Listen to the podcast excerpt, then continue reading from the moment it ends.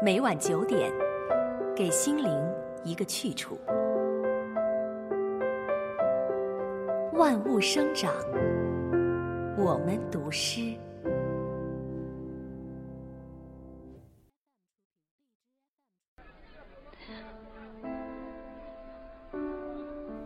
来吧，大漠雷雨。作者：王永昌。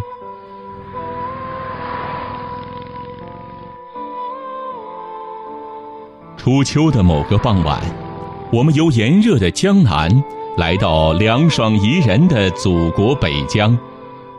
今天的北疆大漠，不见了想象中的沙飞石走，也不见天边挂着那红红的火烧云。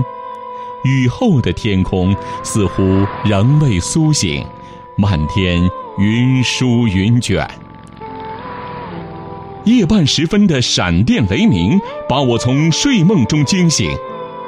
我披衣走进窗前，慢慢的拉开窗帘，要看看这大漠的雷雨为何如此这般惊天动地。只见闪电使天际黑明交织，惊雷让天地气脉相融，暴雨将大地灌满乳浆。我无法再安然入睡。清晨起来，北方朋友说，近年来北疆雨天多于以往，像昨晚的惊雷暴雨却很罕见。